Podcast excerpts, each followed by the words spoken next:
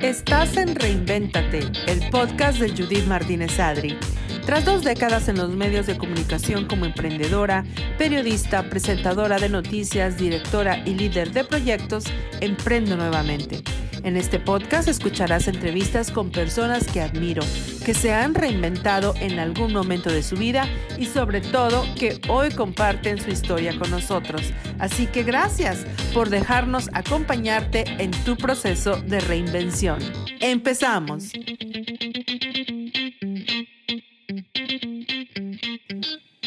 Un enorme gusto regresar de nuevo con ustedes después de una pausa medio obligada o más bien obligada. El COVID obviamente ha revolucionado el mundo y ha paralizado muchas cosas, entre ellas eh, algunas eh, herramientas tecnológicas que usamos, por ejemplo, para hacer este podcast. Em, la plataforma Anchor, que es la que yo utilizaba para grabar y para distribuir, pues ha tenido problemas, así que es, a esto se debe el retraso de la producción y de la publicación de Reinvéntate. Gracias por sus mensajes, por estar muy pendiente, por preguntarme. Hay gente que me dijo, ¿qué pasó? ¿Ya te cansaste? ¿Ya no te gustó? Bueno, no, les cuento que esto es lo que quiero hacer por el resto de mi vida y lo que haré por el resto de mi vida. Pero pues nos tocó reinventarnos con la tecnología y buscar otras formas de poder eh, publicar lo que estamos haciendo y obviamente grabar. Así que nos tocó reinventarnos en el Reinvéntate. Y gracias, gracias por estar pendientes. Como les prometí desde la segunda, desde el inicio de la segunda temporada, esta temporada estamos enfocados en todo lo que es la reinvención emprendedora y empresarial. Sé que muchos de ustedes han tenido que reinventarse obligadamente con la pandemia, han tenido que empezar un negocio y lo primero que pensamos es, uy, tengo que comprar mis, mis, eh, redes sociales o tengo que buscar mis nombres. Eh, entonces he estado entrevistando a personas que son expertas en la materia de las redes sociales, de las comunicaciones y que nos van a, nos van a compartir y nos han compartido ya su historia y sobre todo esos errores que a veces han cometido y que los han ayudado a crecer y a continuar reinventándose. El consumo de las redes sociales, obviamente, ya no les tengo que contar, todos lo sabemos, ha incrementado a través eh, de bueno, de esto que está pasando de la pandemia y nos ha unido mucho también y nos ha ayudado a a entendernos y a conocernos y, sobre todo también a hacer negocio, ¿por qué no? Así que bueno, la invitada que tengo hoy me da mucho gusto verla porque la estoy viendo. Los últimos cinco o seis eh, podcasts que he realizado han sido por, por teléfono, no he visto a mis invitados, hice un podcast desde eh, varios desde Texas, otros desde Atlanta y otro desde Europa, que fue también muy interesante ver pues no poder ver a mis invitados, pero mi invitada de hoy está aquí cerquita, pero no podemos abrazarnos ni darnos un beso, pues porque la salud y lo, todo lo del COVID. Entonces, les voy a presentar a mi invitada de hoy como si estuviéramos en un, en un ring de box, pero no para boxear, sino para conversar, pero me refiero al espacio. Entonces, en esta esquina, Judith Martínez, Sadri, eh, productora y co-host de Reinvéntate, o host de Reinvéntate. Y en aquella esquina, mi invitada de hoy, periodista, comunicadora, experta en redes sociales, la reina del Instagram, le digo yo, Anabel Navarro Camero, desde Venezuela. Bienvenida. Nos faltó la campanita. ¡Tin, tin, tin! Anabel, gracias por estar aquí en Reinvéntate. Qué gusto poder verte. Sí, en persona. aquí estábamos a una mesa de distancia, a una, a una larga mesa de distancia. Exactamente. Gracias, Judith, gracias, gracias y felicitaciones por este espacio que, bueno, escucho desde que, desde que nació y en verdad que ha sido, ha sido muy motivador. Muchos capítulos en verdad me han tocado. Ay, qué lindo. Personalmente, así que gracias. Qué lindo escuchar eso, porque pues la idea de, de reinventate, si tú es la primera vez que lo estás escuchando, esta idea se me ocurrió porque dije, oye, hay tantas historias de personas del diario vivir que se han reinventado y que las guardan para ellas, no las comparten porque les da pena, por lo que tú quieras. Dije, no, hay que plasmarlas en audio y que sirvan de inspiración para los demás. Y si tú nos estás escuchando, este podcast te va a enamorar, te va a encantar, porque la, historia de, motivación y de reinvención de Anabel es impresionante. Si, si tú ahorita estás como que, uy, ¿qué voy a hacer? Pero estás en tu país, con tu familia, con tu gente, en tu casa, lo tienes todo. Anabel, de un día para otro, tuvo que salirse de su país, nos va a contar los más, más los detalles, pero con nada más que con su ingenio y con, ella nos dirá con qué más, se ha podido reinventar y ha salido adelante en un país extranjero. Anabel, ¿cómo empieza tu, tu viaje de reinvención? Bueno, eh, me, me, llevaste a ese, a ese, momento de nuevo. Eh, estudié comunicaciones en Venezuela, soy de Caracas, Venezuela, y allá viví toda mi vida hasta que me vine para Estados Unidos. Y estudiando comunicaciones, pues eh, el país se tornó bien, bien turbulento, bien complicado. Eh, de hecho, estando en plena universidad, cierran o, o, cortan la concesión para continuar transmitiendo al canal de televisión de más trayectoria del país y que era de oposición a, al gobierno. ¿no? Entonces ahí surge un movimiento muy interesante y para mí yo digo que eso nos cambió la vida porque yo me torné a ser no solo estudiante, en ese momento ya trabajaba en un periódico, sino también activista. Y ahí surgió mi camino de activismo en derechos humanos, porque yo dije, bueno, si están cerrando los medios, yo estoy estudiando comunicaciones, entonces cuando me gradúe, ¿qué espacios va a haber? O esto se está poniendo complicado. Y bueno, decidí estando, mientras seguía estudiando, empezar a ser activista por, bueno, por la libertad de expresión. Y así, por muchos años, continué trabajando en derechos humanos y en activismo al punto tal de que varias campañas que, que, hicimos con la organización con la que trabajaba, Un Mundo Sin Mordaza, uh, tuvieron un impacto incluso global y eso nos llevó a, bueno, a caer en, persecución. Nos empezaron a buscar, a perseguir políticamente por el trabajo que estábamos haciendo de denuncia y de, de defensa ¿no? de la libertad en general y muy especialmente de expresión que era además algo que me, me afectaba, o sea, me, me, dolía y todavía, por, bueno, por nuestra profesión, ¿no? Entonces, bueno, así cambia todo el panorama y de la noche a la mañana, tras que me estaban buscando, porque por eso mismo, por hacer el trabajo que hacíamos, el trabajo de calle, además trabajábamos mucho con jóvenes, trabajábamos a nivel nacional, a nivel internacional, empezamos a trabajar con todas las comunidades de venezolanos en el exterior, pidiéndoles que, que se activaran, pues que fueran también una voz de la situación que estaba pasando en Venezuela, que todavía está. Y, y, bueno, llegó un momento en el que tocan, o sea, me, me, estaban buscando, tocando la puerta, preguntando por nombre y apellido, o sea, me estaban buscando. Y, bueno, tocó decidir qué hacer, ¿no? y, yo aposté por, por, estar libre, por estar a, a salvo. Eh, eran muchas las historias de amigos que sí buscaron, algunos los buscaron y se los llevaron presos, por ejemplo. Eh, algunos todavía están presos. Eh, otros pasaron 3, 4, 5 años presos y luego tuvieron que escaparse.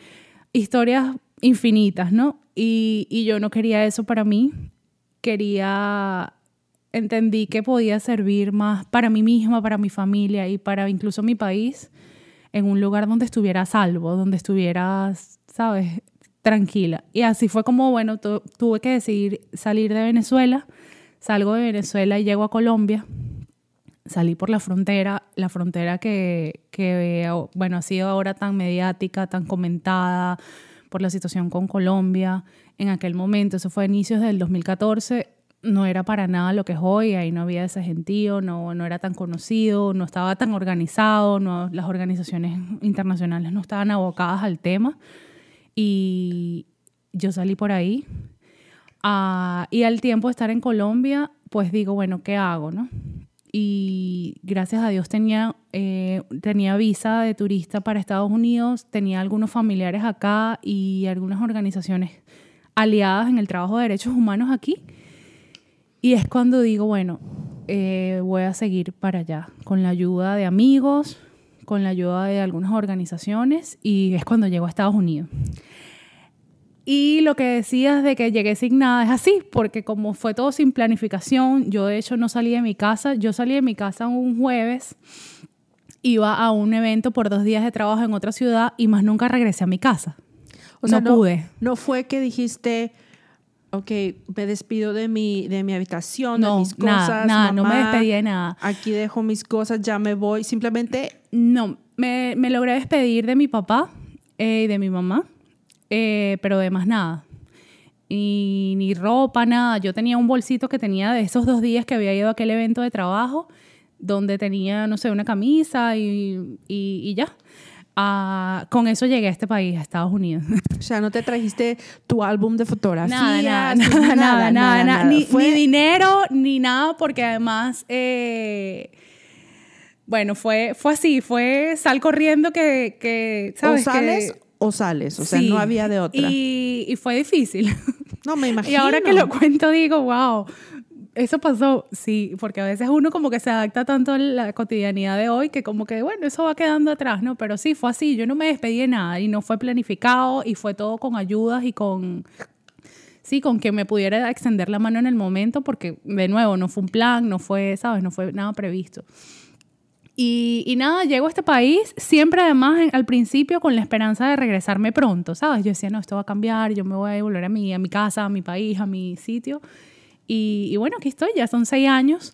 A salir de esa forma es, como comentaba, y creo que alguna vez también te lo comenté a ti, como que arranques una mata, en un momento así de la nada, arrancas una mata con las raíces y todas y la lanzas al aire y a ver a dónde cae.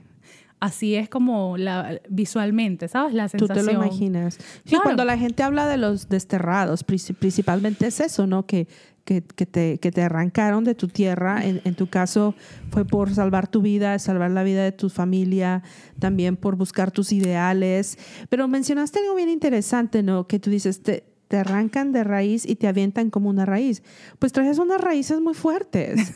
Traías un, un, un conocimiento, una, sí. una eh, unas ganas de salir adelante, una juventud también, un ímpetu, un amor por la carrera.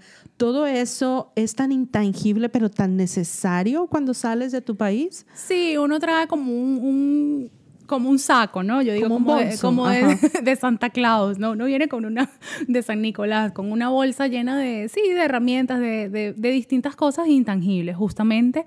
Y ahí parte fundamental también yo creo que ha sido la fe. Siempre comento que yo no sé cómo alguien que no, no crea en Dios, que no tenga fe, pueda pasar por algo así, porque inmigrar no es fácil. Creo que para nadie, así tú vayas a emigrar con un trabajo, con una situación inmigratoria toda resuelta, con toda tu familia, o sea, son muchos retos, te tienes que adaptar, tienes que aprender de cero, empezar de cero, entender cómo funciona dónde vas a estar, eh, a veces aprender el idioma.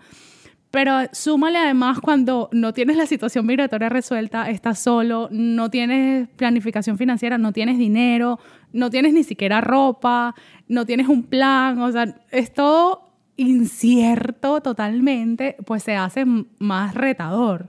Claro. Y, y, yo creo que fue, ha sido pues clave mi, mi fe, ¿sabes? El orar, el e incluso reencontrarse con, con, Dios, porque a veces uno pues lo va dejando allí y lo da como por, por, por sentado, ¿no? Como existes, estás ahí, pero, pero bueno, cuando... a veces ni te saludo, ni me acuerdo Entonces, que estás ahí. Eso ha sido, para mí ha sido clave, uh -huh. porque hubo, o sea, ha habido momentos en los que, wow, de, de soledad y de como de angustia, de no veo luz, no, no sé en qué estoy ni para dónde voy. Y ha sido, ¿sabes? En esos momentos ha sido Pero fíjate sido que, clave. qué interesante lo que dices de la angustia y la falta de luz, porque, eh, bueno, para las personas que nos están escuchando, eh, Anabel acaba de cumplir seis años en Estados Unidos. Y ella lo publicó. Y entonces yo le dije, ah, yo le voy a regalar la entrevista a Anabel.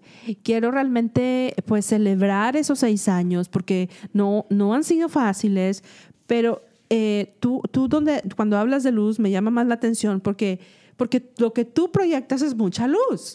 ¿no? Lo que tú proyectas es eh, pues todas esas ganas de salir adelante, el contenido que, que, publicas en tus redes. Yo te apodé la reina del Instagram porque trabajamos en un proyecto en, la, en, el mundo hispánico hace años. Tú empezaste la página de Instagram del mundo hispánico. Te has convertido en un referente de las redes, no solamente en Atlanta, también has hecho proyectos en Miami, en Washington. Hiciste un, inter, un fellowship que nos vas a contar más adelante de eso. Eh, ahora COVID, aprovechas, no aprovechaste, sino que viste que en, en, en, lo del COVID también se podía hacer un, un, trabajo social, que ese trabajo social te ha llevado a, a, una mini empresa.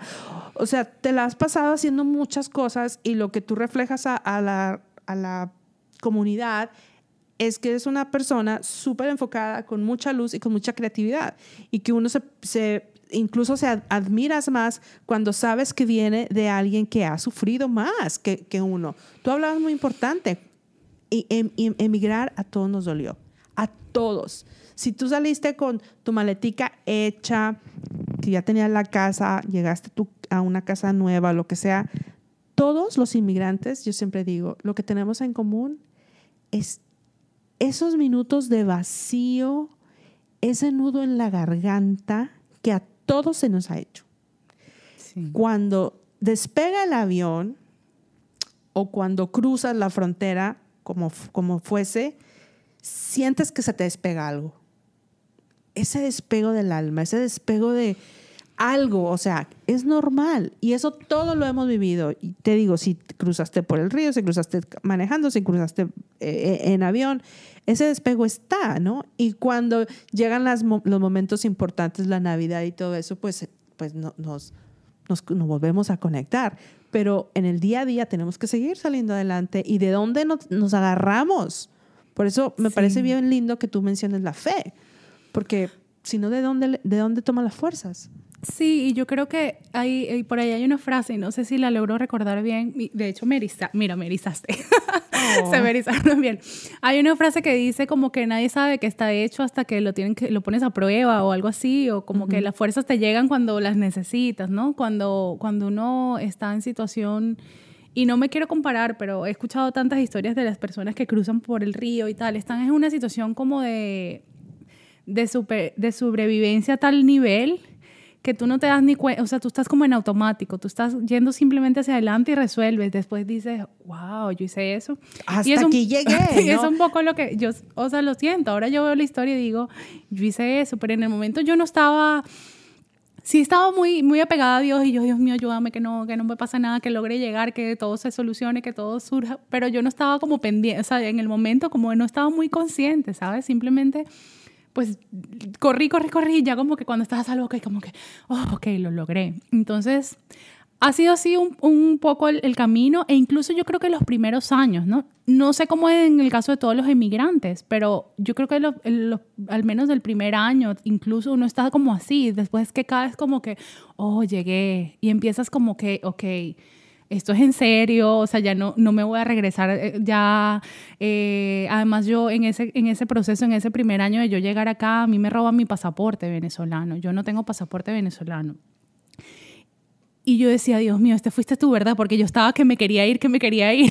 y es así, como que no, no hay opción de que te vas a ir. Y tanto no te vas a ir que es que no vas a tener pasaporte. Y eso fue wow, como un golpe en el estómago, ¿sabes? Y ahí fue cuando empecé como que, ok, es aquí que me voy a quedar un tiempo, ¿sabes? Como que aquí tengo, que resolver, tengo, que planificar, tengo que reinventarme. Tengo que empezar a ver qué hago acá, por dónde, a qué me dedico, de qué, o sea, qué aprendo, dónde me ubico, o sea, como que, bueno, a echar como raíz en el sitio, ¿no? Volviendo a la analogía de la planta que la arrancan de raíz, es cuando tú dices, ok, bueno, hay que, hay que, hay que hacerle, hay que darle. A lo que venga, ¿no? ¿Cuál fue tu primer trabajo en Estados Unidos? Em, bueno, yo llegué, primero yo llegué a Washington, D.C., estuve un tiempo allí, luego me fui un tiempo a Miami, luego regresé a Washington, D.C. y luego de ahora es que me vengo para Atlanta. Eh, mi primer trabajo fue en Miami, de hecho, trabajando en eventos. Eh, pero en eventos de arte, ¿no? Algo que me encantaba además y asistía a un señor algunos días, eh, coordinando algunas cosas para algunos eventos. En Miami sucede lo que es Art Basel y durante Art Basel hay una feria de, de arte latino, se llama Pinta. Ese señor en esa época fue como dos meses que estuve allí solamente.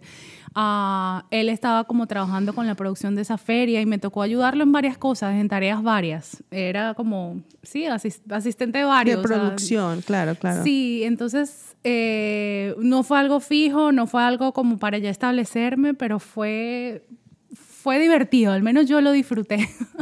Ese fue el primer trabajo, ya luego de allí sí me fui a Washington, D.C y luego un tiempo en DC y luego acá en Atlanta y han sido varios, trabajos varios. ¿Cómo, cómo empiezas a, a enamorarte de las redes, porque las redes son parte de tu vida, o sea, yo no Sí. te visualizo sin, sin actividad en redes sociales. Mira, las redes yo siempre, yo siempre, y a veces lo comento en los talleres, yo aprendí con redes sociales en el 2009, empecé a aprender o empecé a dedicarme en el 2009 leyendo el help de Twitter. Cuando estábamos en la universidad, nosotros no estudiamos nada que tenga que ver con redes sociales, porque yo soy jovencita, pero bueno, ya hace algunos añitos. Eh, no- no- nosotros no, nos existía, enseñaron, sé, no, si no existían. Si tú estudiaste Entonces, en la primera década de los 2000, eh, no, no existían las redes. No, Ajá. entonces eh, hacia el final de la carrera recuerdo unas compañeras, yo estudié audiovisuales, lo que tiene que ver con cine, radio, televisión, eh, y te- recuerdo unas compañeras de periodismo me dijeron, mira, tienes que crear, registrarte en esta página, que es buenísimo, eso va a ser una herramienta súper poderosa para todos los que estamos en comunicaciones, los periodistas.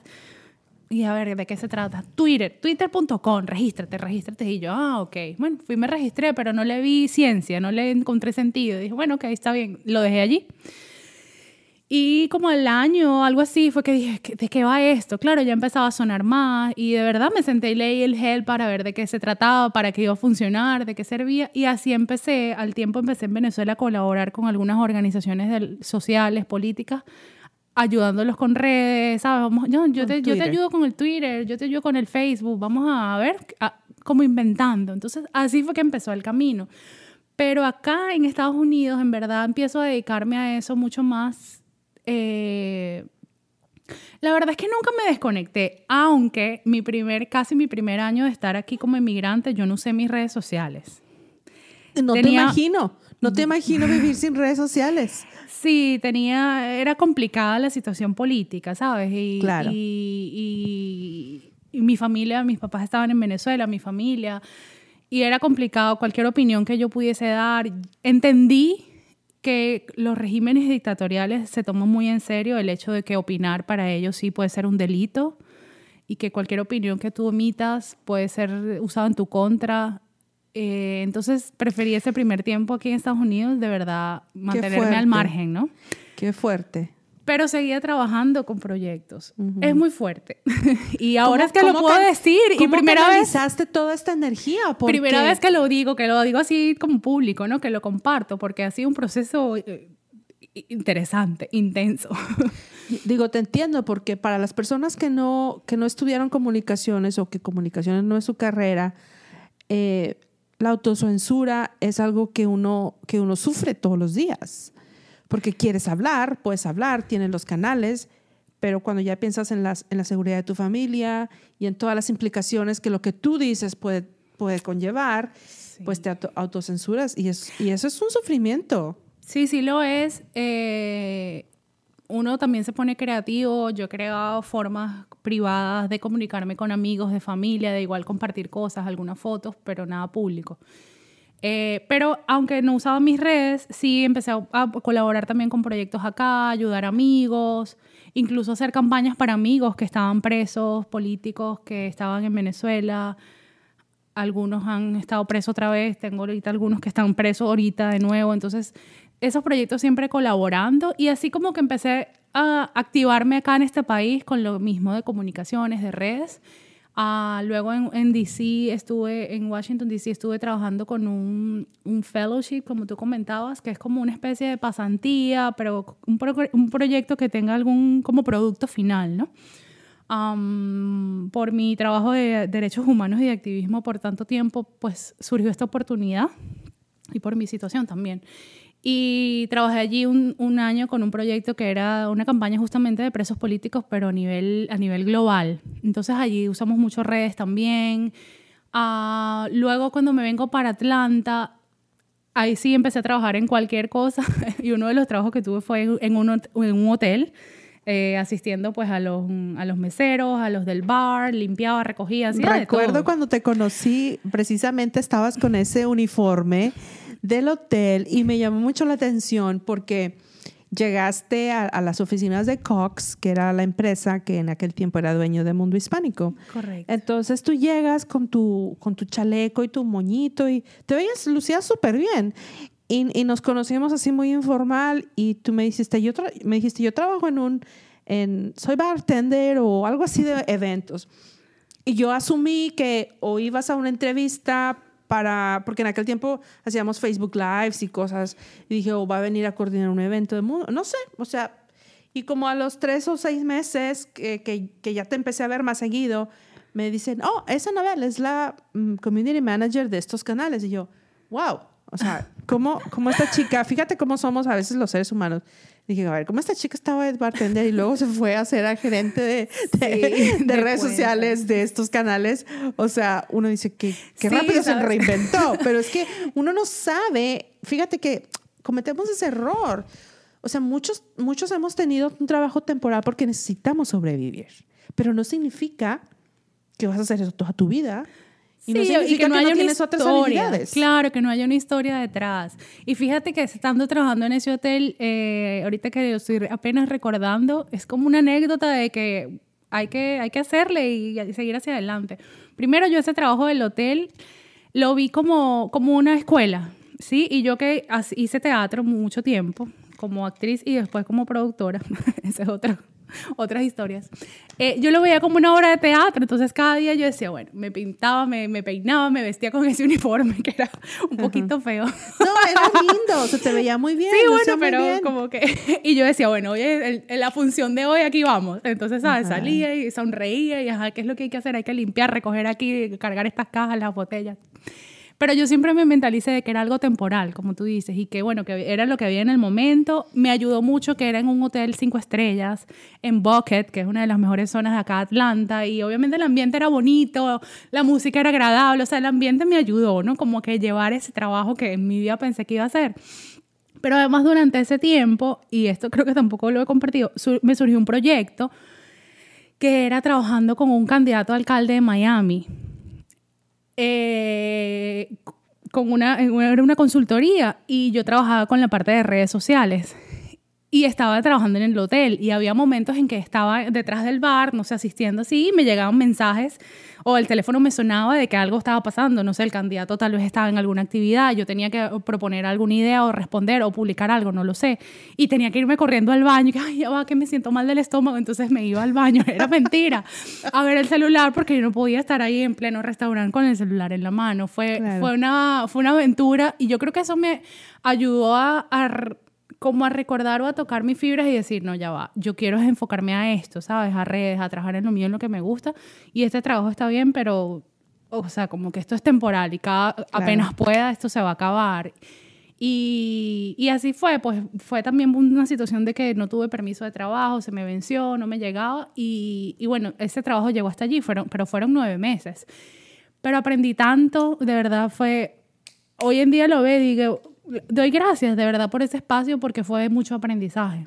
Incluso para mí, para el trabajo que hacemos de, customer service, en ese hotel hacía mucho hincapié en todos los meses darnos entrenamientos de customer service y obviamente todo en inglés. Entonces fue, de verdad que fue una escuela. O sea, como una escuela de inglés, porque estabas hablando un inglés profesional. Sí. Eh, Cuando uno llega a este país, lo que uno quiere es hablar con estadounidenses, escuchar el idioma, y ni modo que te vas a la calle como que vamos a ser amigos, pues, pues tampoco, ¿no? Entonces, estar en ese ambiente, creo que eh, estabas en el ambiente realmente perfecto. Y sabes que creo que eso es clave en el proceso de inmigrar, de reinventarse, el, el ver todo como un aprendizaje y, y, agradecer todo. A veces uno en el momento está como en la situación y, uy, lo que haces es como odiarlo. Y es válido, yo pues he estado allí, obviamente. Pero enseguida tratar de, ¿sabes qué? Agradecer, porque todo te va a, o sea, te va a enseñar algo o te va a abrir puertas, ¿sabes? De alguna otra forma. Y, y entender algo que, además, justamente con unas meditaciones que estoy haciendo, el mensaje de ayer era, todo es pasajero, ¿no?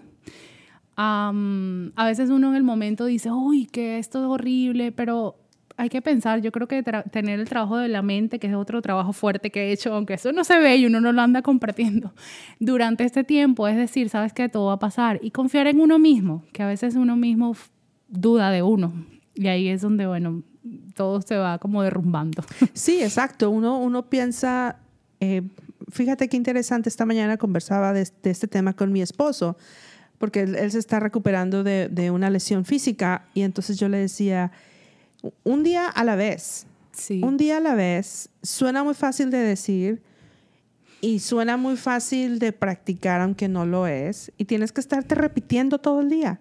ok, es un día a la vez. Al terminar el día, dices, uff, se terminó y mañana estoy lista para, para lo que viene. Empezar el día agradeciendo, porque todo lo que nos pasa nos va a dejar algo.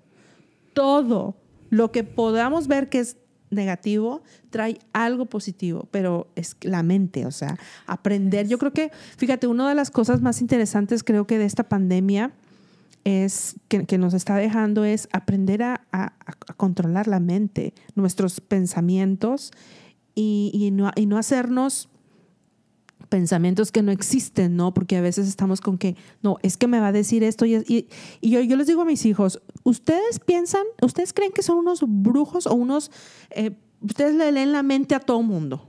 Porque ustedes saben lo que todo mundo está pensando. Se, se, se adelantan a decir, es que la maestra va a decir que ta, ta, ta, ta. Es que el niño piensa que...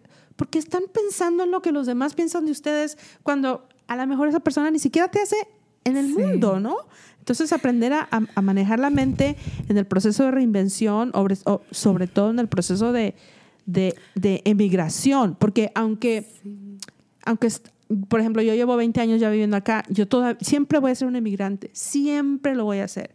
Todos los días me voy a tener que enfrentar con cosas diferentes, con personas diferentes, porque para, para los ojos del mundo, yo soy una mexicana que probablemente limpia casas. O sea, esos, esos, son los ojos del mundo. Claro. Pero ese es el problema de ellos. Yo sé lo que soy y lo que yo soy es lo que, lo que importa, ¿no? Sí, esas son las generalizaciones. Y eso que dices de verdad, el trabajo de la mente, yo creo que ha sido clave. Yo, yo soy otra hoy, hoy en día, después de este proceso de emigrar, de, de reinventarme tanto. Eh, y a veces lo he dicho un poco como en modo de chiste, pero es verdad. Yo digo, Dios me, me puso en esta situación de tener que salir es verdad por razones políticas, bajo unas circunstancias complicadísimas que fueron súper duras para mi familia, para mis amigos, eh, pero era al final para que me encontrara más conmigo misma. Y sé que suena como cursi, como, ay, mira. Pero sí, porque ha sido, ha sido un proceso de mucho trabajo interno, ¿sabes? Yo he tenido, he, he, hecho pues un montón de terapias, he conocido un poco de alternativas de cómo conocerse uno más, valorarse uno más, trabajar en uno, porque al final, donde sea que vayas en el mundo, por las razones que sean, solo vas a estar tú, o sea, solo como que lo, lo que te tienes, como tú decías al principio, eres tú y lo que has trabajado de ti, lo que has aprendido, las herramientas que tienes. Y, y, eso es lo que vas a tener. Hubo un episodio que me, me impulsó además mucho más a trabajar en eso y fue que mi papá falleció estando yo acá, eh, él falleció en Venezuela. Yo obviamente ya sin pasaporte, con, ¿sabes?, solicitud de asilo político, obviamente yo no podía regresar, a, no puedo regresar a Venezuela. Y ese episodio, ya yo venía trabajando un poco más en mí, en, pero eso me, como que fue un, ¿sabes?, un motor de trabajar mucho más para, para llevar esa situación, para, para incluso verle el lado mejor posible, ¿no? Eh, y son situaciones que no podemos evitar, pero lo que sí podemos es ver, bueno, cómo, cómo lidiamos con eso. Con eso tan duro como el fallecimiento de mi papá, pero con situaciones varias que se nos van a presentar en Estados Unidos y en cualquier país donde Exacto. estemos. Y tocaste, o sea, el, el punto tan importante del autoconocimiento. Muchos de nosotros, lamentablemente, no hemos tenido esa oportunidad de hacerlo o muchos fuimos afortunados desde muy, desde muy jóvenes. Yo te, yo te comparto rapidito porque en este podcast pues también comparto algo de mi vida. Cuando yo fui joven, eh, en mi adolescencia, estuve... Todavía eres joven. joven, pero cuando era adolescente estuve eh, en unos grupos eh, eh, juveniles de la Iglesia Católica. Y era, era lo que le llamaban un caminar. Y era como entras a la universidad seis años, cinco años, allá, allá era igual. Entrabas a ese grupo juvenil y eran cinco o seis años y cada seis meses o un año hay un retiro espiritual y vas ascendiendo de nivel oh. y después te, te, te conviertes en, en, en, líder de los, de los más jovencitos. Y bueno, fue una cuestión bien bonita, una experiencia muy linda de mi vida. Pero en uno de los retiros era, se trataba de lo que es un éxodo. Y en, en, la, en, la, Biblia habla también de, del éxodo, El ¿no? éxodo. Y, y, por tres días vivimos más o menos la experiencia de lo que es estar en un éxodo. de, de lo que es, eh, vas al, al, al, retiro, y bueno, esto no debería decir, pero ya fue hace muchos años, y una de las dinámicas en el retiro es desprenderte de todo lo que te llevaste a ese retiro. Y cuando uno es joven o adolescente, te lleva los zapatos de marca, lo que te gusta, entonces la dinámica era despréndete de todo lo que traes, te vas a pasar tres días con tu ropa más sencilla, comiendo lo que haya, o sea, ese, ese, ese éxodo de tres wow. días cuando tienes 15, 16 años, pues es, es una forma de, de, hacerte entender que las cuestiones materiales ahí se quedan y que lo que realmente importa es tu fuerza espiritual y tu autoconocimiento. Y es más o menos lo que nos pasa cuando nos venimos a Estados Unidos. Preparados o no preparados, llevas, llevas contigo a tu alma y a tu espíritu y a tu conocimiento y a tus ganas de salir adelante. Es lo único que sí. todos traemos, ¿no? Entonces, qué bonito que lo compartas y que y yo siento que después de escucharte, aquellas personas que estaban como que, ¿y por dónde empiezo? ¿Pero cómo le hizo? Pero deme los 10 pasos para yo. No hay 10 pasos. Sí, mira, no los hay. Lo que sí, y yo siempre lo recomiendo y, y digo, mira, hay que aprender donde uno va. aprender pues de lo que ya está sucediendo allí, del entorno, buscar conectarse con organizaciones o con personas que están de repente queriendo hacer lo que uno está haciendo o lo que uno quiere hacer, perdón, y y con las comunidades más cercanas a uno. Yo creo que alguna vez te comenté que ese primer año yo estar trabajando acá en Atlanta, cuando trabajaba en ese hotel, yo, aunque soy venezolana y aunque siempre he estado como conectada con los venezolanos, ese primer año yo no conocía venezolanos acá en Atlanta, más allá de mis familiares. Yo tengo aquí familiares, tíos, primos, y bueno, ellos sí los conocía. Pero claro, estar metida en el hotel, a veces yo hacía dobles turnos de 6 de la mañana a 12 de la noche, pues en qué momento tú vas a salir a conocer a alguien, no, no hay tiempo, ¿no? Entonces, eh, yo no conocía a nadie hasta que dije, oye, esto no puede ser, ¿no? O sea, ¿cómo me voy a conectar aquí? ¿Cómo voy a...? Y, y, fui a un evento, decidí pagar por ir a un evento que había en diciembre y ahí fue que empecé a conocer a algunos venezolanos en la ciudad. Y luego entendí que, bueno, que había mucho emprendimiento, me, me recomendaron una organización, conecté con la organización eh, latinoamericana, con la Asociación Latinoamericana, Después me enteré que, había, que tenían cursos de emprendedores y ay, dije, bueno, lo, algún día lo haré. Después conocí que registrar aquí una empresa era fácil, que, que no era tan complicado y que si uno así no tuviese eh, ciudadanía, por ejemplo, lo podías hacer. Fui como descubriendo, pero en la medida en que fui como poniendo la intención a aprender de la ciudad, a conectar con gente de acá. Y yo creo que eso es clave, ¿sabes? Los pasos no los hay, cada quien creo que se hace su camino.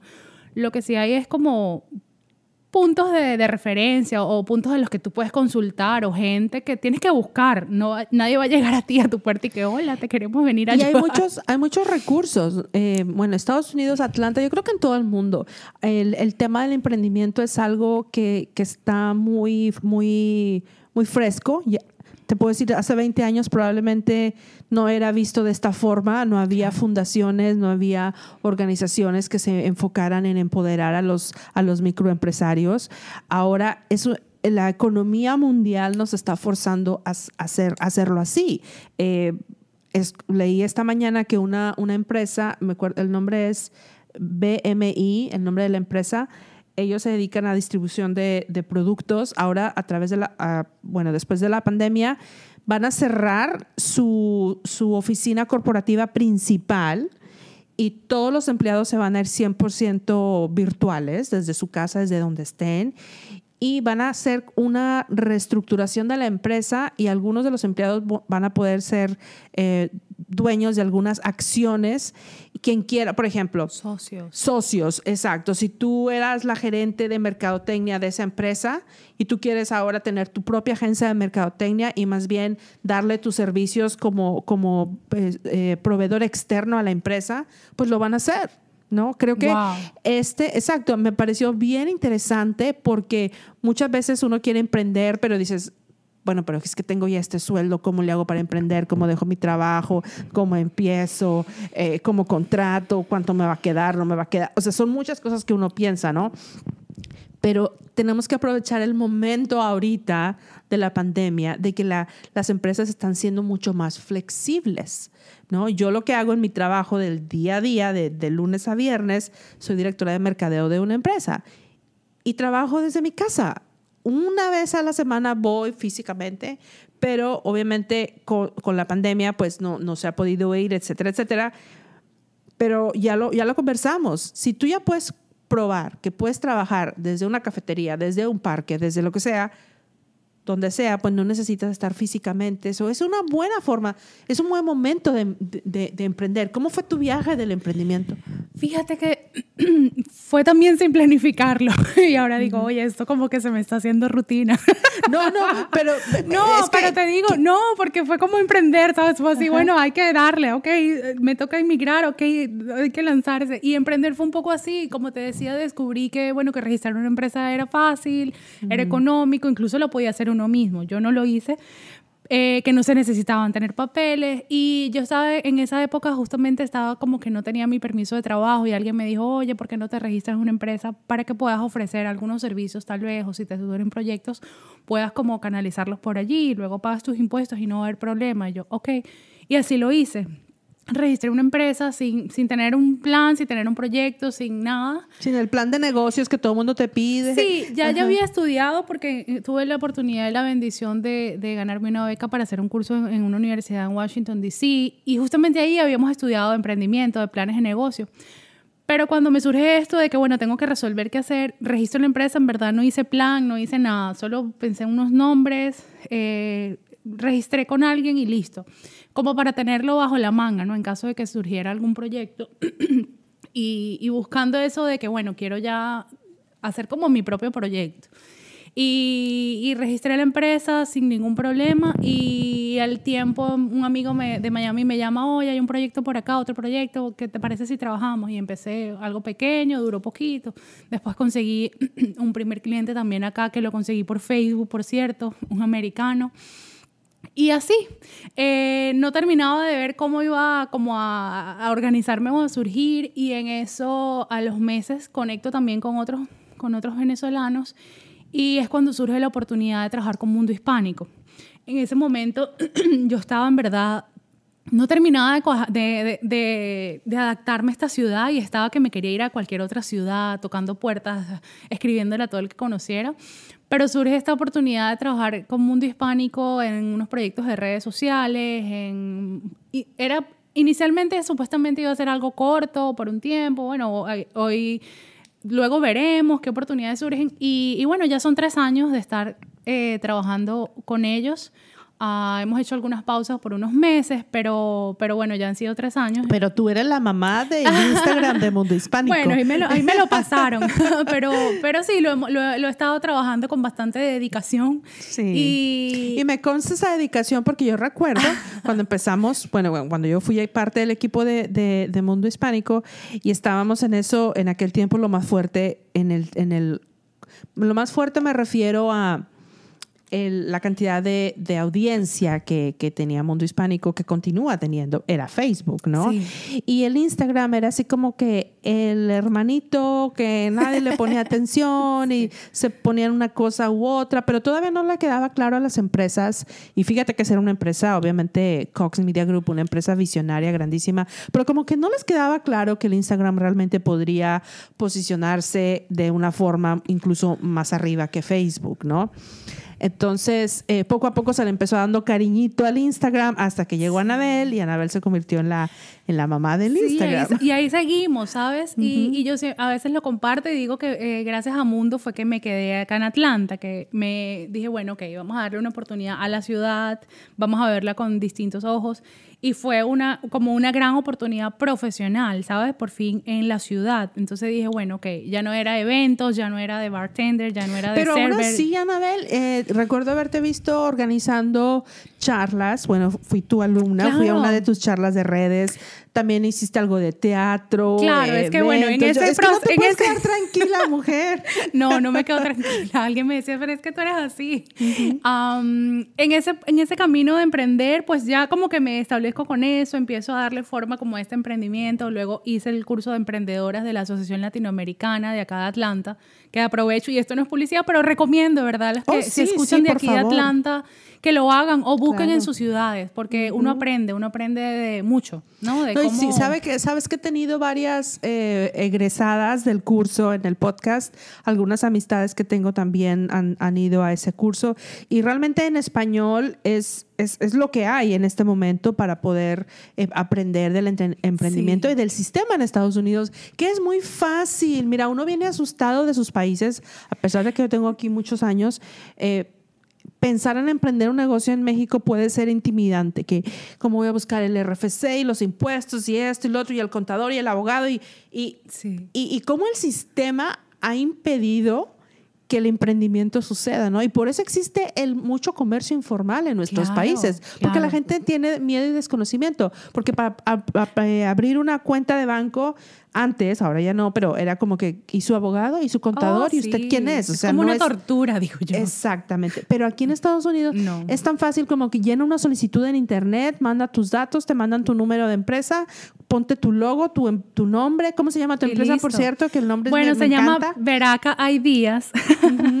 eh, y sé que hay personas que lo relacionan con berraca, que es una palabra muy colombiana. Exacto. Yo decía, berraca. Bueno, pues es que berraca quiere decir que alguien es muy bueno en lo que hace está relacionado. Pero no, fíjate, tiene otro significado eh, y es que en ese tiempo que estaba, bueno, registra la empresa, que necesito como empezar a resolver, eh, esa palabra resonó varias veces, ¿no? Esos días, esa semana.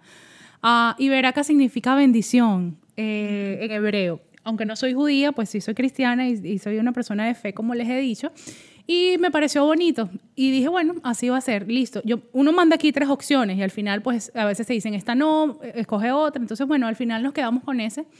He pensado a nivel de branding cambiarlo, pero bueno, sigo con eso porque tengo mucha fe en que en verdad el trabajo que hacemos en, en Veraca Díaz eh, la visión es bendecir a los, a los demás y a los proyectos y a los negocios de otros a través del trabajo que hacemos. Y sé que suena también bien, bien naif, bien, pero así, así, es, así es que soy, ¿no? Es que, ¿sabes qué, eh, Anabel? Ahorita que te escucho, estamos todavía, a veces traemos como que la, la programación de nuestros países en, en el sentido de que, no, el negocio es el negocio, la religión es la religión, la espiritualidad es la espiritualidad y no se puede juntar. ¿Quién dijo que no? ¿Quién dijo que no? O sea, me encanta tu visión, bendecir a los demás con lo que hago. Qué bonito. Por eso te he ido tan bien, porque estoy segura que ha habido situaciones en que no has ganado ni un peso. Oh, todavía hay un montón. pero te ha quedado una satisfacción tan grande de que, uy, yo contribuí a ese proyecto y yo ayudé. Y, y, Dios es tan bueno, y la vida es tan buena que te llega por otra parte, ¿no? Oh, sí, sí. Entonces, eh, ha, sido, ha sido un camino en verdad, eh, yo digo que delicioso, donde sí me he movido, como tú dices, estás en todo, no te quedas quieto, sí, ha tocado moverse, porque, sabes, sobre todo cuando uno llega pues, a un país y a una ciudad de cero, nadie sabe quién eres tú, nadie sabe, oh, no, que yo hice en mi país esto, que yo fui allá, que aquí eso no cuenta. Aquí tienes que empezar de cero y como que demostrar en la acción lo que vas a decir o lo que dices que eres o haces. Y pues así me puse a conectar mucho con la comunidad latina acá, luego conecté con la Cámara de Comercio, por ejemplo, la Georgia Hispanic Chamber of Commerce, también ahí empecé a conocer cómo se mueve el mundo acá, porque pues, y todavía, todavía hay mucho que no sé, es más lo que no sé que lo que sé de cómo se mueve, ¿sabes? El mundo de las empresas acá, del emprendimiento, qué opciones hay, qué oportunidades, dónde se pueden tocar puertas. Y en ese camino es cuando surge también eh, el emprendimiento de, de, producción de eventos y de teatro, que es donde dices, oye, pero te vimos.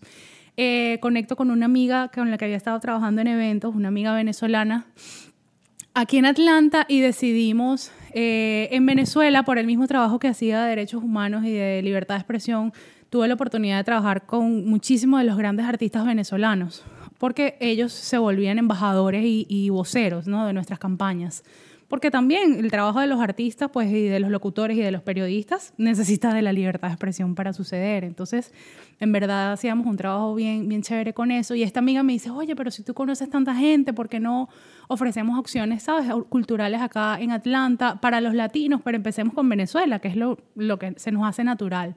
Y pues así fue, durante dos años estuvimos bien activos trabajando con People Pitch Productions. Eh, nuestro plan era ampliarnos a, eventos latinos. Eh, tuvimos la pausa a finales de 2019 y este año nos íbamos a replantear, a reinventar y bueno, llegó el COVID, entonces eso está, digamos que está en pausa, ¿no? Porque los eventos en un teatro y en espacios cerrados, eso no, está, no, es opción ahorita. Pero eso fue también una oportunidad, ¿sabes?, de conocer más a la ciudad, de ayudar también a mucha gente, de, de, traer además talento venezolano, que bueno, que yo soy apasionada de Venezuela, como, como saben los que me conocen. Y, y debo decir que para casi todos fue la primera vez que venían a Atlanta, ¿sabes? Entonces fue también una oportunidad de mostrarles Atlanta ahora, desde mi enfoque personal, como una ciudad hermosa, les hacía tour a todos y los llevaba por todos lados. Yo cambié mi enfoque que tenía con la ciudad, aquel enfoque de que qué fastidio esta ciudad, me quiero ir, cambió. ¿No? Yo lo, vi ahora distinto, me puse otros lentes. No, hasta, tienes, hasta tienes, un programa que se llama Gente Durazno, algo así. Sí, bueno, esto surge con Gaby al, al, al cancelarse un poco los eventos y decir, bueno, ya no hay eventos, ¿qué hacemos? Surgió esta iniciativa de hacer entrevistas a personas que creemos que están haciendo cosas, yo digo que chéveres, bonitas, ¿no? Por, por, por, el estado de Georgia, que es donde estamos, y así buscando nombres, pues surgió Gente Durazno, donde también te vamos a poder escuchar pronto a ti, Judith. Claro que sí.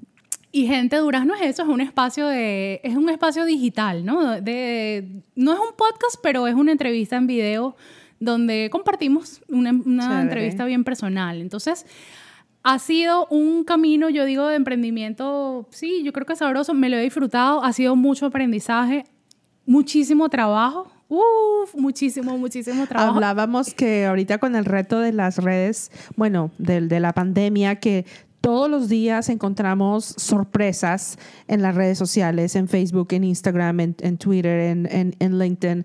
Eh, están, están sucediendo cosas diferentes. Las mismas plataformas están respondiendo a la pandemia. En, en, un, en, un, momento vimos que había un poco de lentitud en Facebook. No sé si te tocó, me supongo que te tocó igual en el, en el sentido de que Facebook no aprobaba los anuncios, estaban asegurándose que los anuncios eh, pagados fueran propiamente lo que son. A mí me tocó eh, empezar a subir varios videos y me decían, no, no está aprobado porque ese anuncio podría ser político. Y yo, pero ¿por qué político? Si no está, o sea, no decía nada de política, pero... Em, el, abogado con el que yo trabajo, pues obviamente estaba con corbata, estaba con, con un saco, entonces se, sentía como que estaba muy presentado, como si fuese un, un, un, endorsement político. Claro, eso, es que hay que recordar que aquí estamos en año electoral. Exacto. En Estados Unidos y todo lo político está como Ajá. sensible. Después cuando publicamos algo sobre COVID, eh, nos llegaron mensajes, eh, eh, identificamos que tu contenido es de COVID, lo vamos a volver a revisar y lo vamos a publicar, pero va a salir un enlace automático a los Centros del Control y Prevención de Enfermedades, que me pareció excelente, ¿no? Y así estamos viendo algunas cositas que están haciendo las redes y para nosotros como creadores de contenido em, y, y, mercadólogos a veces es un reto, ¿no? Sí, pues ahí tuve, tuve, aprovecho y te comparto esta experiencia de en esta, en esta situación de virus, eh, tengo la oportunidad de tener a mi mami acá conmigo ahorita. Y ella cose, hace, hace manualidades, hace muchas cosas con las manos. Y justamente cuando empieza el virus, yo le digo, ay, antes de que empezara como a sonar tanto, los primeros días le digo, ay, ¿por qué no me haces un tapabocas? Y después mi prima, yo también uno. Ok, entonces así empezó. Y poco a poco se fue sumando gente, yo se me ocurrió compartirlo en las redes y empezó, ah, yo quiero uno, empezaron a encargarnos y, y por las redes pues terminamos vendiendo yo creo que más de 300 eh, tapabocas que ya hizo, todo, cada uno, todo 100% hecho a mano, de algodón, con sus filtros, todo hecho por ella. Y en un momento nos, nos elimina, me eliminaron la página de Facebook porque, por estos conflictos, que si era COVID, que si era un, un elemento médico, pero que no estaba permitido ni promocionarlo, ni compartirlo tanto. Fue como un conflicto al final terminamos conectando con todo el mundo a través de Instagram durante un, ese, mes o dos meses que no tuvimos la página de Facebook. Ya la, nos, las, dieron de vuelta. como que yo hice un súper reclamo a Facebook, como que qué les pasa, ¿sabes? Cómo nos van a eliminar la página. Si más bien estamos, por un lado, sí, ofreciéndolo para el que lo quiera comprar, pero también estamos ayudando en la situación. Y bueno, fue todo una, una defensa allí. Pero, pero bueno, surgió este emprendimiento que yo he llamado Express, que creo que vamos a hacer más permanente y ya no que no sea tan Express. Pero además eso nos habla de cómo las redes mismas se han estado reinventando, porque no tenían todo escrito de cómo resolver y cómo responder y reaccionar a todo lo que ha estado sucediendo. Y aún hoy en día siguen eh, ofreciendo nuevas opciones, nuevos, ¿sabes? nuevos lanzamientos, nuevos updates, actualizaciones, nuevas herramientas. Y, y, yo creo que van a continuar. A veces más bien es, hasta extenuante. Uno es, wow, pero nunca terminamos de aprender. Y vamos muy rápido. Todos los días estamos aprendiendo algo nuevo, algo nuevo, algo nuevo, implementando. Y muchas veces no vas a saber el resultado hasta que lo pruebas. Hay que probar. Yo siempre le digo, y, y al equipo también, ayer me preguntaban, ¿será que hago esto? Y le dije, ya sabes cuál es mi respuesta, ¿no? que sí, que pruebes y después vemos. En las redes solo sabemos cómo le va a ir algo hasta que cuando lo probamos. Hasta que lo publicas, claro. hasta que cuando cuando, eh, cuando alguien está en ese proceso del, del emprendimiento eh, y obviamente no sabe mucho de redes sociales, ¿con qué, con qué eh, red crees que debe empezar? ¿Facebook, Instagram, YouTube? Mira, depende, yo siempre digo depende. depende de la audiencia, depende del negocio también. Uh, yo soy de las que siempre digo que pensemos en calidad antes que cantidad. No necesariamente tienen que todos los negocios estar en todas las redes sociales si no tienen los recursos o las herramientas necesarias para hacer un buen trabajo en todas. Si ese es el caso, que muchas veces cuando emprendemos es así, porque el tiempo y los recursos son limitados, yo recomiendo pensar y evaluar y revisar y leer en, incluso en Google, pues cuál plataforma se parece más a tu tipo de negocio y dónde puede haber más el tipo de personas a las que tú les quieres hablar. Y entonces allí estar por, de seguro.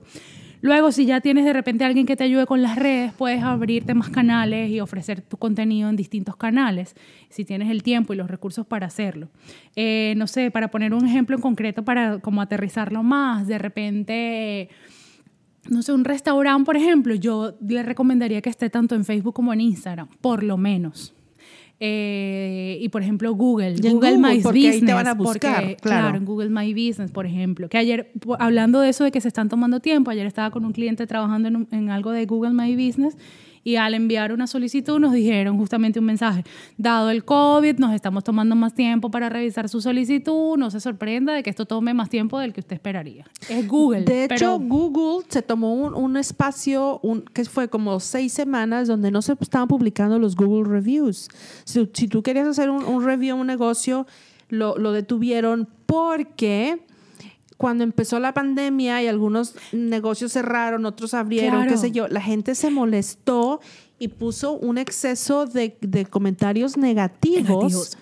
Y, Google estaba como que no es justo, porque si el negocio no está cerrando porque no quiera servir, sino porque tiene que... No puede. Tiene, no puede, tiene que seguir con las regulaciones. Entonces me pareció bien interesante que todo esto post pandemia, durante la pandemia, que Google haya, haya congelado no publicar reviews ni positivos ni negativos por un buen tiempo. Recientemente ya los volvieron a, a, publicar. Sí, los publicaron y, y ellos cambiaron. Fíjense, al menos acá en Estados Unidos, yo no sé si en todos los países desde donde nos escuchan, se cambió, pero creo que sí, según entiendo. pues ellos cambiaron, ahora tienen eh, negocios que solo trabajan con delivery o negocios que por el COVID cambiaron el horario, y crearon muchas nuevas categorías para dar solución pues, a, esta, a esta situación. Eh, y yo creo que eso es parte, ¿sabes?, de las redes sociales y que al emprender también tenemos que tener en cuenta para trabajar con las redes y estar en lo digital. Y es entender que hay que cambiar, ¿no? Justo esta semana me reunía con unos posibles nuevos clientes y él me decía, me gusta, me gusta que me digas que, que hay que esperar y que no va a ser instantáneo. Le digo, sí, porque es que ya han sido tantos los proyectos como que los que he trabajado y creen que a la semana o al mes ya está todo resuelto y que, y que si dijimos un 2, 3 va a ser un 2, 3 por siempre. No, en redes todo es cambiante y hay que estar probando y hay que darle tiempo a lo que probamos para ver si da resultado, ¿no? Exacto, porque son muchas cuestiones de algoritmos, de, de, de imágenes, de colores, de números, también cómo está reaccionando la competencia. Facebook sabe y todas las redes saben de lo que es tu negocio inmediatamente. Y entonces empiezan a compararte con los demás. Entonces, son muchas, muchas cosas que el cliente, si nos estás escuchando, cliente, sé paciente. No porque pusiste un, un, un video y no, nadie lo ha visto o muy poquita gente lo ha visto, no quiere decir que nadie más lo va a ver. Y que no sirva, sino que toma tiempo. Y yo por eso le recomiendo, y en eso del emprender, por cierto, para seguir con, un poco conectando con la historia, ya no solo ofrezco servicios de redes sociales, que es como el, el, foco principal del negocio, sino que también los talleres ¿no? y los cursos. ¿Por qué? Porque me di cuenta que hay mucho desconocimiento y a veces lo digo, los talleres son tanto para el que quiere hacer las redes como para los dueños de negocio o para el que va a contratar mañana una agencia o alguien que les lleve redes, porque es importante saber. A veces por desconocimiento pues el cliente, no, que esto no, por, no saber, ¿no? Cómo funcionan o cuáles son los elementos que están allí integrados. Y yo soy una de con la cliente. Ayer justo con Google, con este cliente, le dije, mira, ven acá para explicarte para que tú veas lo que hay por dentro. Aquí está Google, esto es Google My Business, y funciona, mira, aquí están tus locaciones, ¿sabes?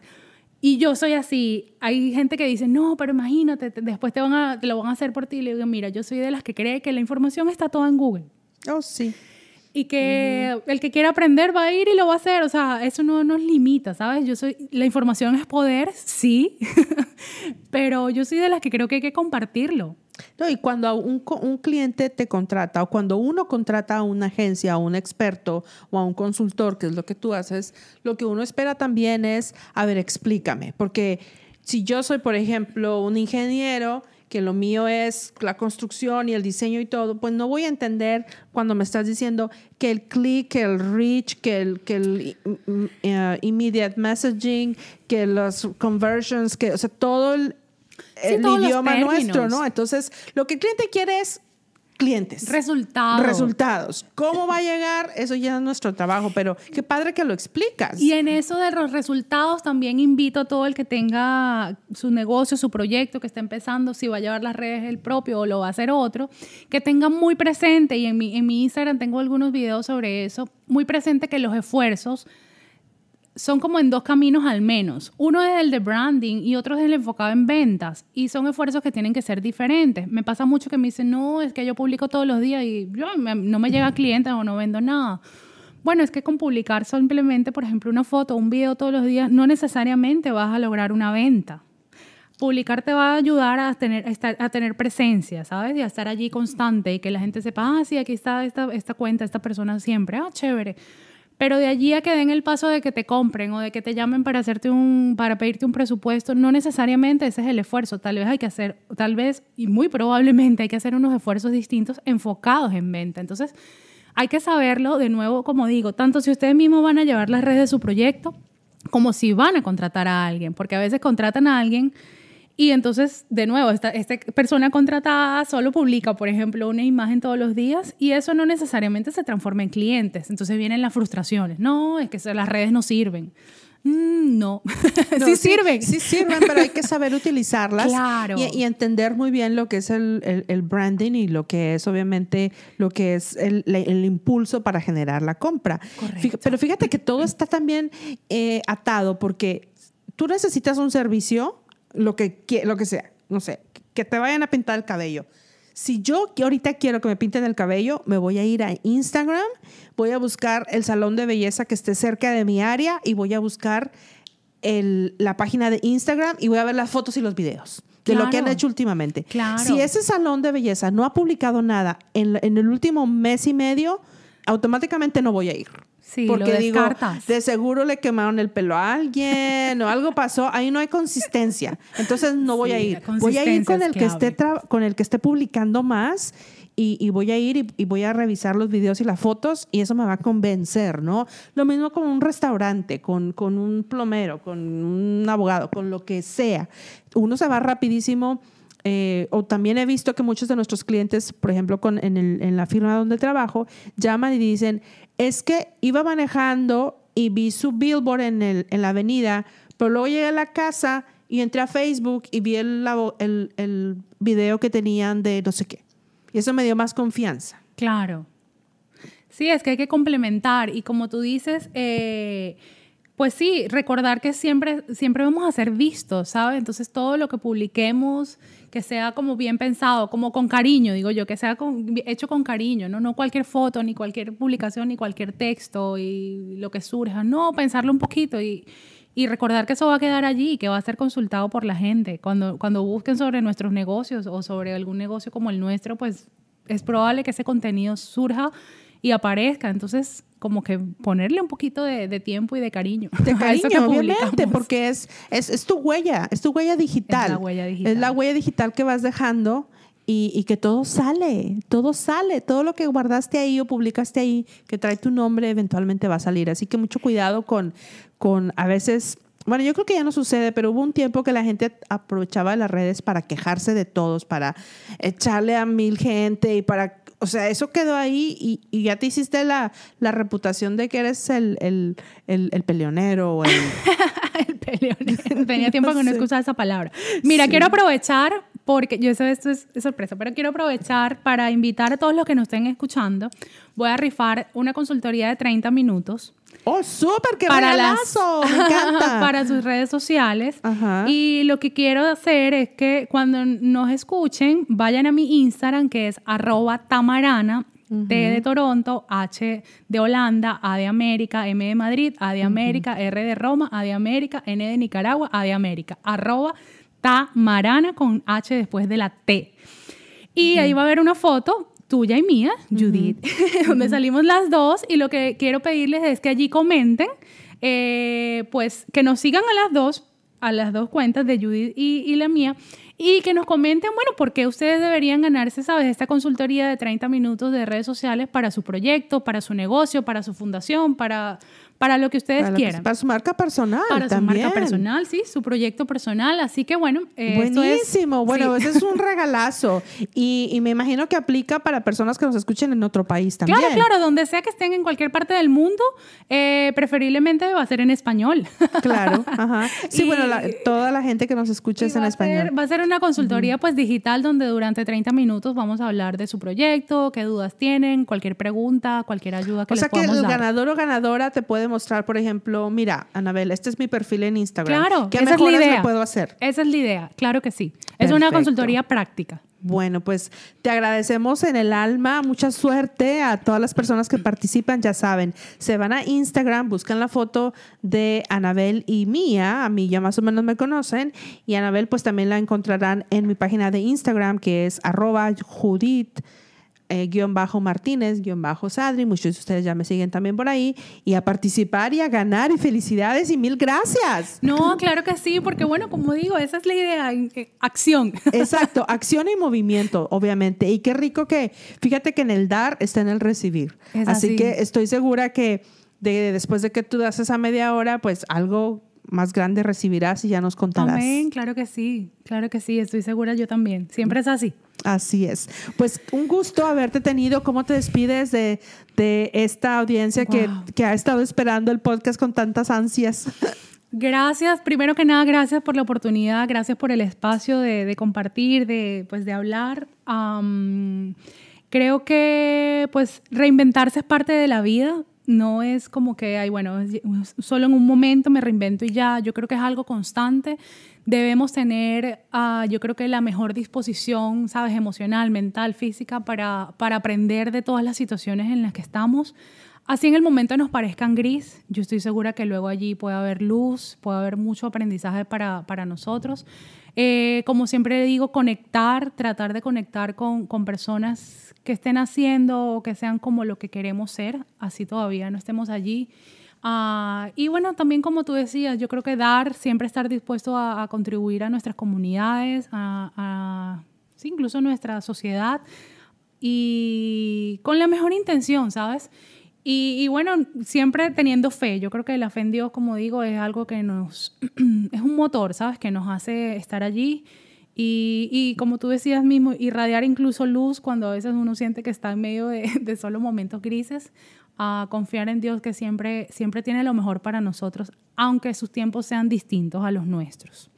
Eh, así que bueno, nada, reinventarse que sí se puede y estoy segura que, siempre hay oportunidades y opciones de, lograr lo que queremos y, y, recordar, ya esto está como largo, pero no, recordar que es importante, como tú decías, el autoconocimiento, ¿sabes? A veces uno ni sabe, ni sabe qué quiere, eh, pero es importante confiar en uno mismo y sacar como el valor que uno tiene, no sé, desde el estómago y plantarse y continuar que no hay otra opción sino continuar. La vida, la vida es una sola y, y es corta, como decimos.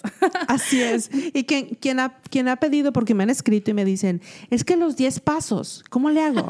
bueno, pues hágale playback al, al, a este episodio, los últimos 3, 4 minutos y, y, y Anabel lo ha resumido muy bien a lo mejor no hay el número uno después del otro, pero ese conjunto de pensamientos, de sentimientos, de control de la mente, de autoconocimiento, todo eso eh, te va a ayudar a reinventarte. Y bueno, quiero despedirme agradeciéndote eternamente por compartirnos parte de tu vida eh, wow, qué mujer tan berraca, qué mujer tan fuerte, mi admiración completa. Eh, de aquí vas a salir a hacer algo mucho más grande. Ojalá que cuando eh, eso suceda y, puedas algún día regresar a tu país, pues podamos seguir conversando. Claro que eso va a suceder, eso va a suceder, no me queda ninguna duda.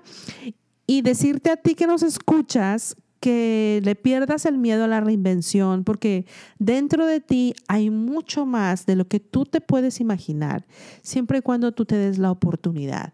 ¿Cómo vas a empezar? Bueno, pues probablemente necesitarás una, una sesión con algún experto, pero si no puedes hacerlo, el día de hoy tu tarea es encuentra eso que te encanta hacer, que lo harías gratis una y otra y otra vez y ahí vas a empezar a descubrir tu proceso de reinvención. Con esto te dejamos y te invitamos a que nos sigas en redes. Recuerda arroba de Marana, T-H-E Marana.